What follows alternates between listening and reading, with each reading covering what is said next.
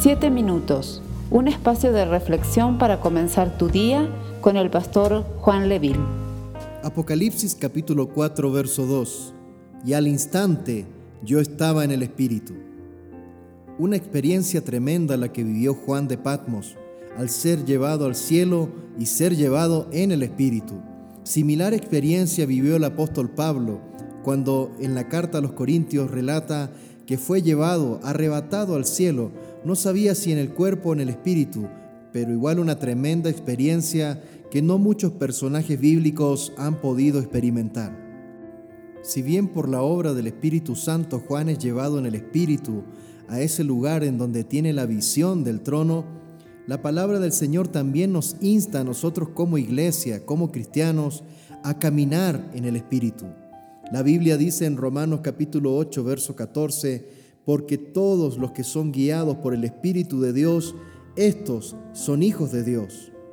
Cuando caminamos en el Espíritu, recibimos de parte del Señor las instrucciones precisas y una palabra de esperanza para nuestro entorno, para el momento que nos toca vivir, no solamente como familia, sino también como nación.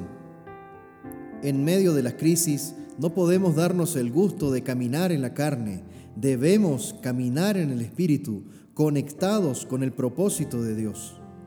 El apóstol Pablo en 2 de Corintios capítulo 5 verso 7 dice, porque por fe andamos, no por vista. El caminar de la fe es un caminar guiado por el Espíritu Santo.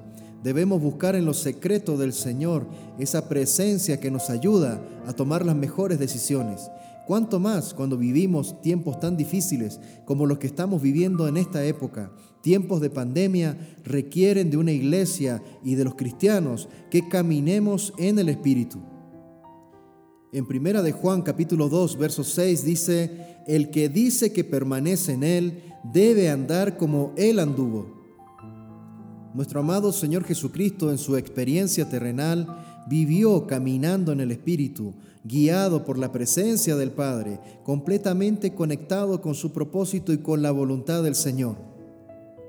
Una de las características que podemos encontrar en muchos de los personajes bíblicos es que en los momentos de mayor apremio y de mayor dificultad fue cuando más se tomaron de la mano del Señor y caminaron en el Espíritu, guiados por el propósito de Dios, por su palabra, no se despegaban ni a diestra ni a siniestra de la presencia de Dios.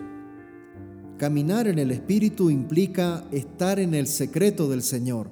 Eso es lo más importante cuando quizás las circunstancias que nos rodean no son las mejores como padres de familia, como esposos, como matrimonios cristianos, necesitamos ser un reflejo de la gloria del Señor. Nuestras familias en medio de este tiempo necesitan ver en nosotros personas completamente seguras porque estamos caminando en el Espíritu, sabemos cuál es la voluntad del Padre y caminaremos y guiaremos a nuestra familia bajo esa voluntad. Eso da seguridad a nuestro entorno familiar, a nuestros amigos, a aquellos que están buscando esperanza en medio de esta crisis. En este día tú puedes decidir acercarte al secreto del Señor y caminar en el Espíritu o permitir que las circunstancias te ahoguen y te traigan dudas a tu corazón. Te invito a orar en esta mañana.